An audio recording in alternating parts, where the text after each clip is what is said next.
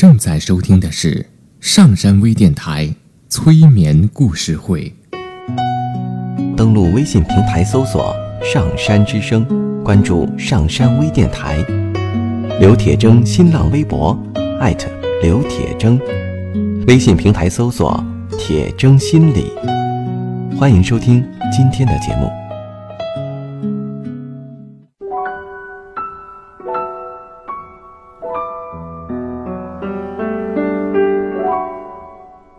你好，我是铁铮，欢迎你和我一起走进催眠的世界。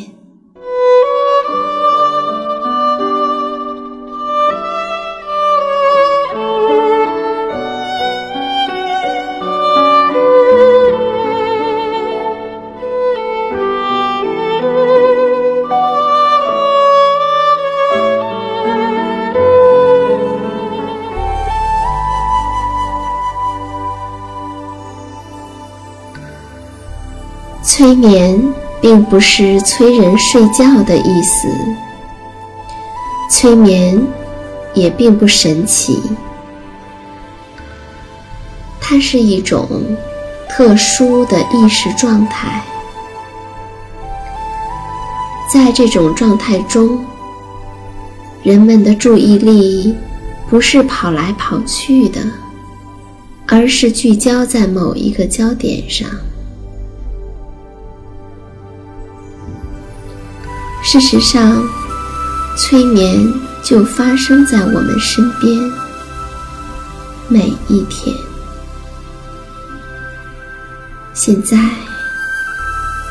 请你坐下或者躺下，调整你身体的姿势，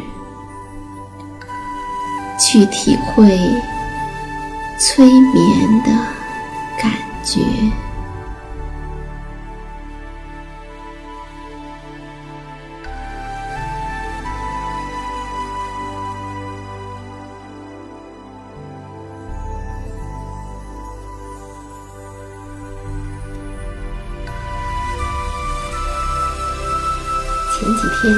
我看了一篇文章，作者是梁冬。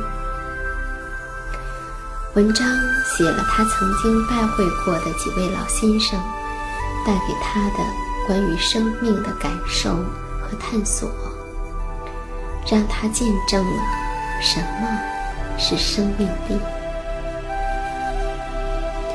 那现在，你就可以闭上眼睛。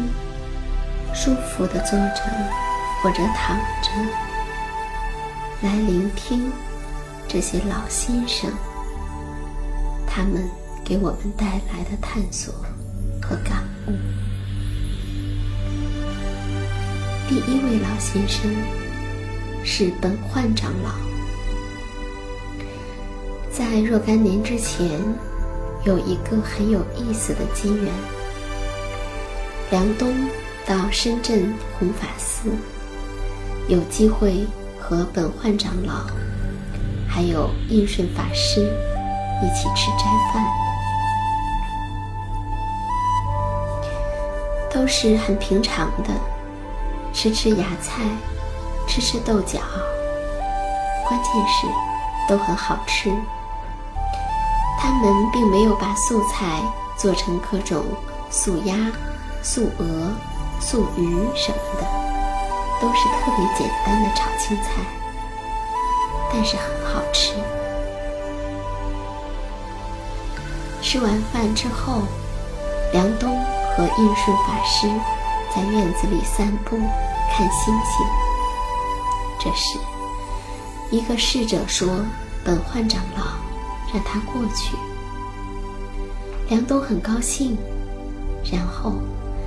进去见到老和尚坐在禅堂里面，梁冬就跪下了。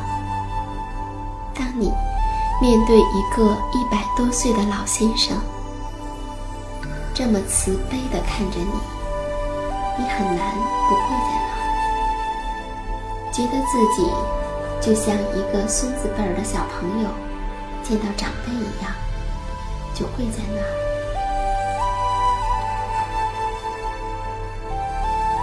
本焕长老伸出手，梁冬以为他要对自己进行灌顶，就激动万分的赶紧把头伸过去，觉得自己快要打通了。长老摸着梁冬的头说：“发财，发财，发大财。”梁冬当时觉得很奇怪，心想：为什么是这样一句话？为什么不是各种真言呢？后来出来，梁冬就一直想，当时正好一抬头，看到普贤菩萨十大愿望，其中有一个愿望叫做。随喜功德，梁冬就突然明白了，什么叫德，就是让别人得到他想得到的东西，就叫德。发财并不是一件罪恶的事，用罪恶的方式发财才是罪恶的。那为什么就不能接受？并且承认，大声响亮地说：“我很想发财呢。”人家老和尚一眼就看穿了你的想法，于是他就祝你发财、发财、发大财。难道这不正是你想要的吗？真正的慈悲。是不抗拒你内在的现在这个阶段的诉求，哪怕这个诉求你未来会觉得很幼稚、很愚蠢。一个有慈悲心的人，他不会因为你现在还很低级，就在你的面前显得很高级。他只会用最恰当、最合适的方法帮助你。或许，他帮助我们，或者是祝福我们发大财之后，又会有另外一个生命的角色会告诉你说：“把你发来的大财拿来去做更大的善事，那不是很好吗？”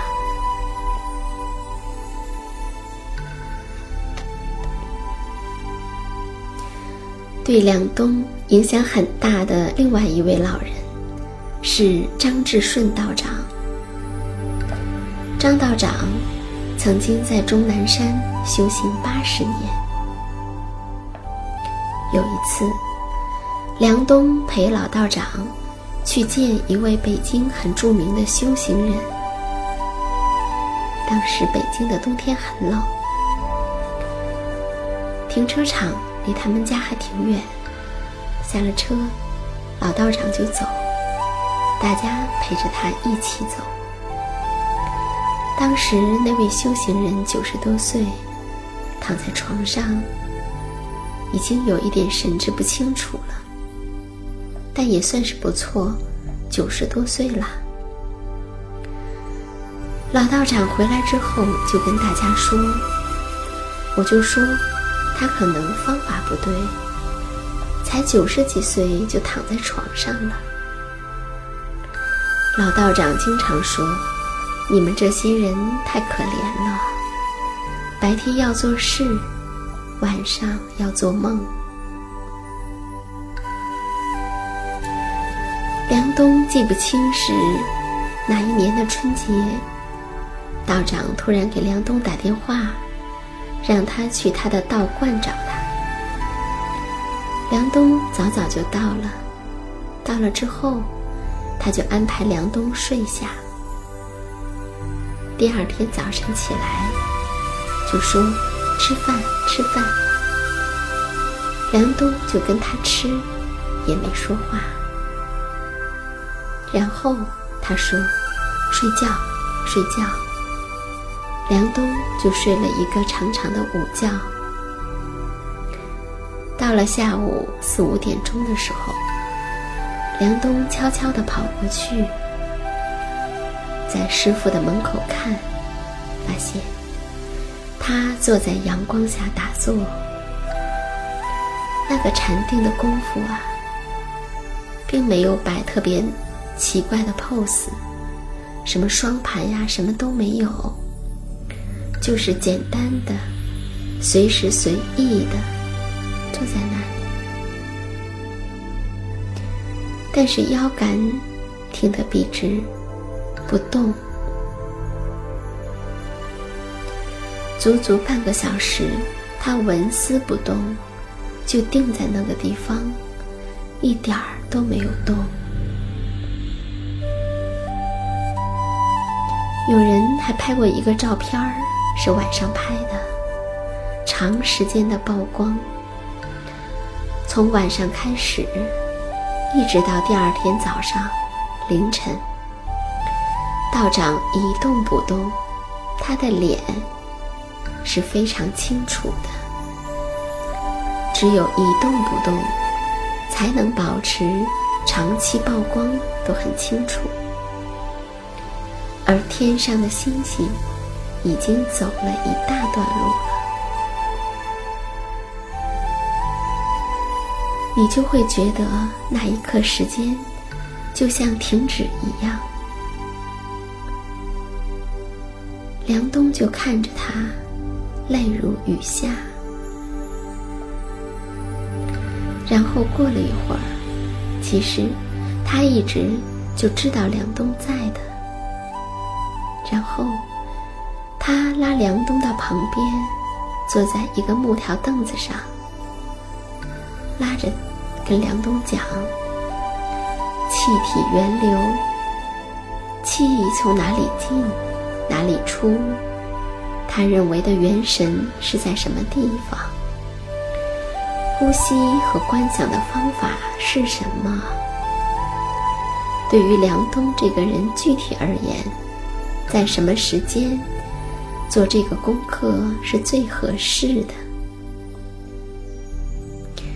关于后面的这个，他对每个学生讲的都不一样。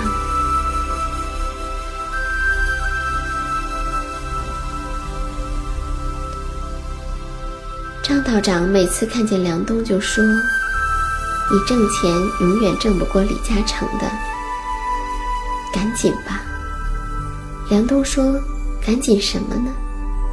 道长说：“你知道的。”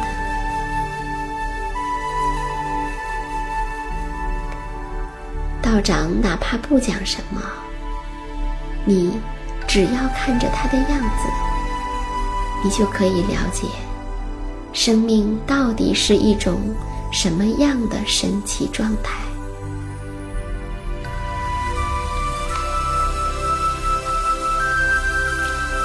还有一位老先生，是郭生白郭老，八十几岁的老先生，站在讲台上。一讲话讲八个小时，不用话筒，气如洪钟。梁冬当年拜国老为师的时候，磕完头，他把梁冬拉到一个房间聊天儿，问梁冬：“你想问什么问题吧？”梁冬问：“到底生命是什么呢？”老先生说：“你看，张飞、张翼德，翼，翼的功德就是飞，翼就是翅膀，翅膀的功能就是飞。刘备、刘玄德，玄德的意思就是黑色的德，就是收纳，是为了备。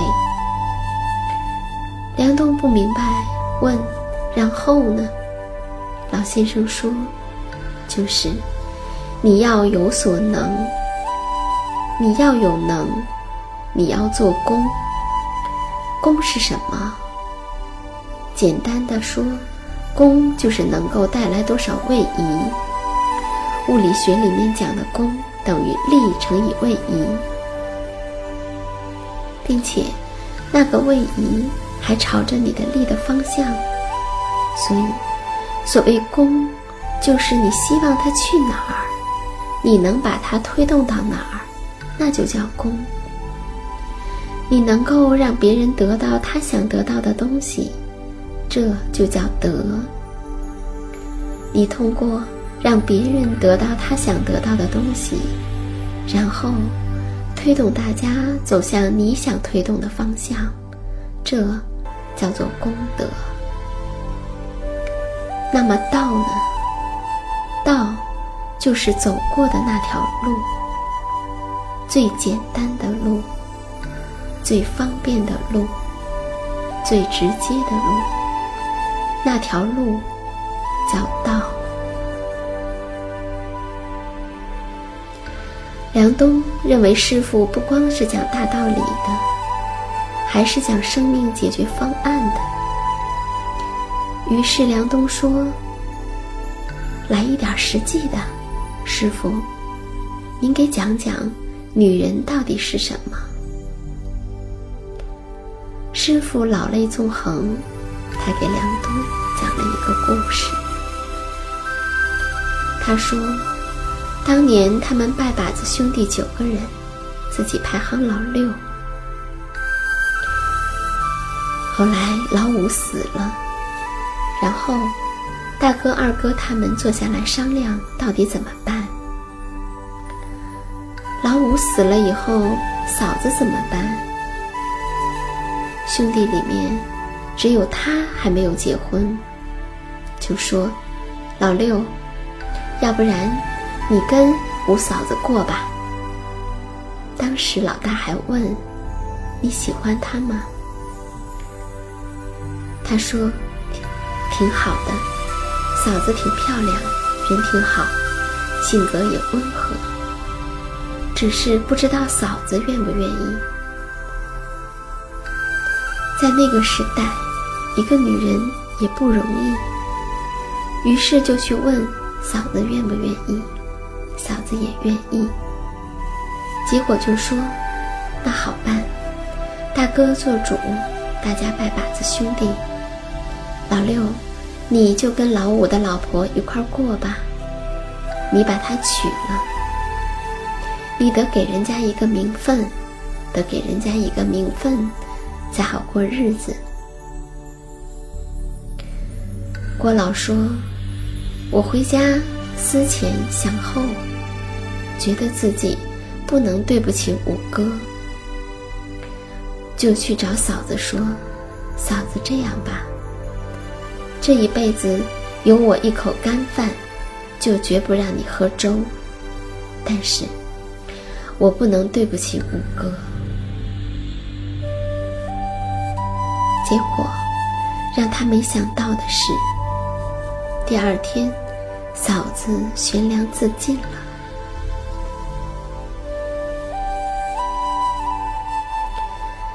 老先生讲到这儿，在那儿哭。梁冬也不知道说什么好。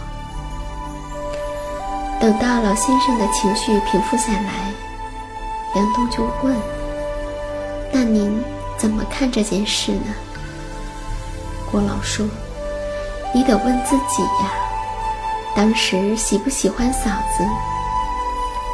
如果嫂子也喜欢你，你又喜欢嫂子，你当时拒绝，是真的怕对不起哥，还是怕别人说呢？唉，其实是怕别人说呀。”他接着说：“人要活在一个真实的自我世界里面，没有真，会很可怜的。其实没有多少人最后关心你会怎么样，人家怎么说，也不是那么重要。重要的是当事人你们两个人，他喜欢你，你也喜欢他，他能嫁。”你也能娶，有什么不行呢？非要最后搞到嫂子自尽自己遗憾终生又有什么意义？呢梁冬听完这个故事觉得师傅是把最真的东西告诉他了。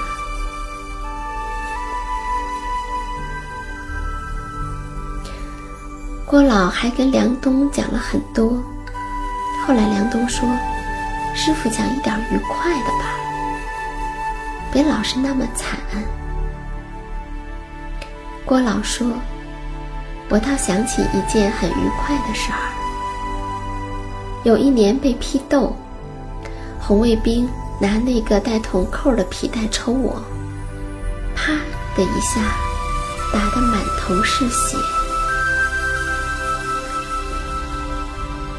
那个时候，很多人在批斗，把头按在那里，背上插着大牌子，戴着大高帽。”郭老那个时候正在琢磨《伤寒杂病论》的辩证，在琢磨里面的一条经文，百思不得其解。突然间，当红卫兵用那个皮带到他的那一刻，他一下子明白了，哦，那句话原来是这个意思。斗完之后，下班回家。郭老三步并作两步冲回家之后，就把那个东西写出来，一边写一边乐。突然发现老伴儿在后面哭。老伴儿说：“都啥时候了，你还写？血都还在流呢。”郭老说：“哎，你们怎么知道明白一个真理之后的快乐？”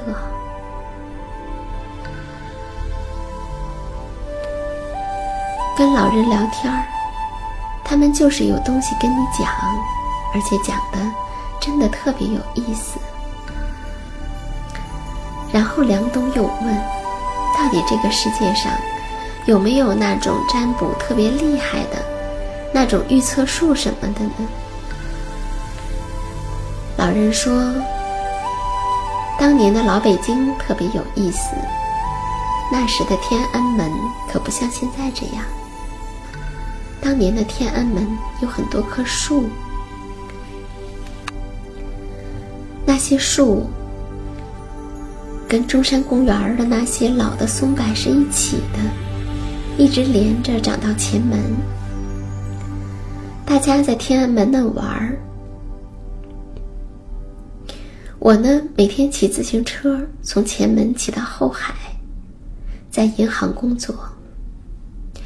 当时在天安门有一个人算命特别厉害，报纸上经常出现他的名字。他每天穿着大皮袍子，站在那儿或者坐在那儿，一群人先听他吹半个小时的牛，把当今国际形势、欧美法日德对中国的影响什么的，全讲完了之后，讲到高潮的时候。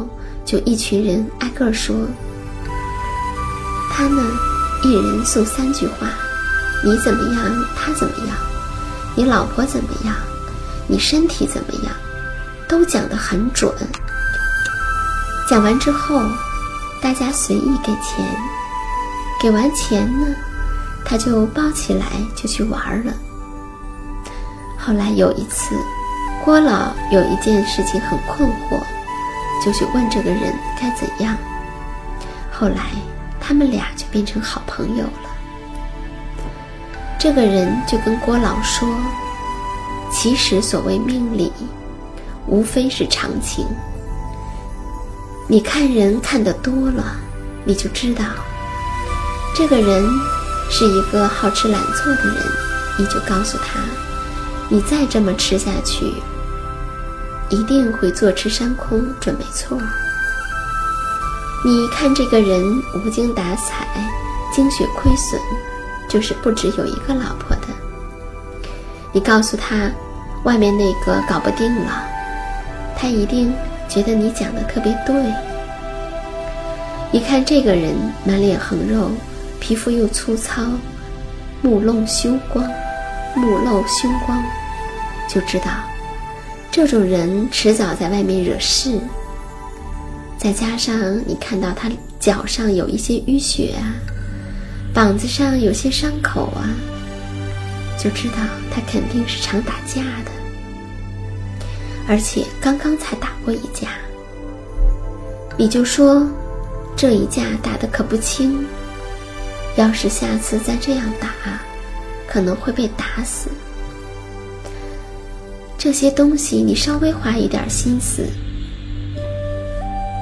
先用国际形势这个大的东西一讲，让他觉得对你产生信赖之后，再把话讲得开放一点儿。每个人自己都会脑补的。你看到一个女的就说你命不好，命运多舛，爱情不顺，他一定觉得你讲的太对了。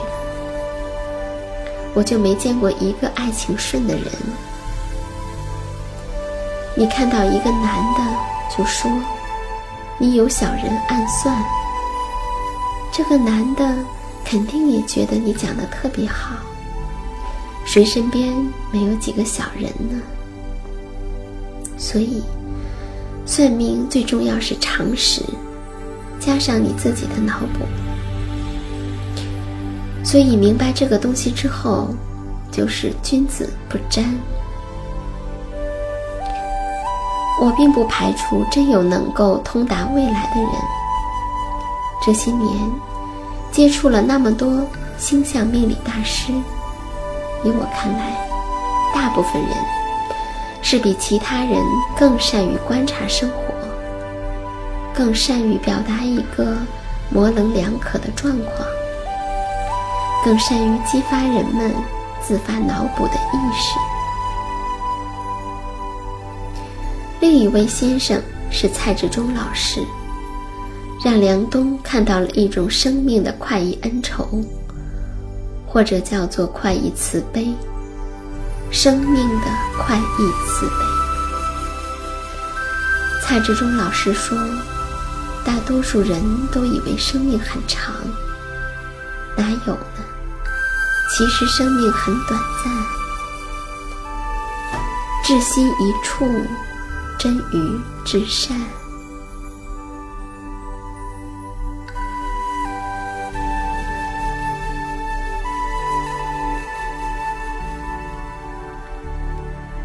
他讲了很多故事，都是讲生命里面的生机，都是一直在的，就是中国人的骨子里。有一些东西被这些年的各种各样的事情吃傻了、搞傻了、吓傻了。但是其实中国人骨子里是有一种东西的，所以你可以说，人人是孔子，是孟子，是庄子，是释迦牟尼，是慧能，他们都在。他们幻化成一个时期的各种精神的气象，他们没有消失，他们还是在这里。如果你读到以上讲的这些，感到了一种冲动，说明它在你的身体里面，就是野火烧不尽，春风吹又生。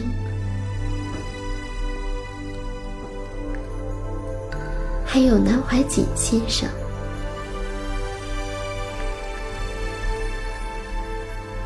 梁冬第一次见到南先生的时候，那个时候穿长衫的人已经很少了。见到一个仙风道骨的人这么得体的穿着一件蓝色的长衫出来，那么有古风，你并不用听他讲什么。看到他，就已经感觉到那种美好，就是大学里面讲的君子，像玉石一样，磨砺过的玉石，像那料峭的竹子。他站在风中，你可以远远的感受到一切被他融化的那种君子之相，很干净利落，说话很幽默，很智慧，很从容，就是那个样子。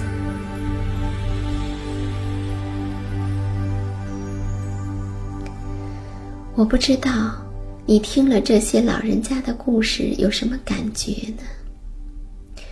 也不知道你想到了些什么，内心有什么感受，脑海中有什么画面？就在此刻，我转头看向窗外，升起了很浓很浓的雾。世界笼罩在里面，似乎能看见，又似乎看不见。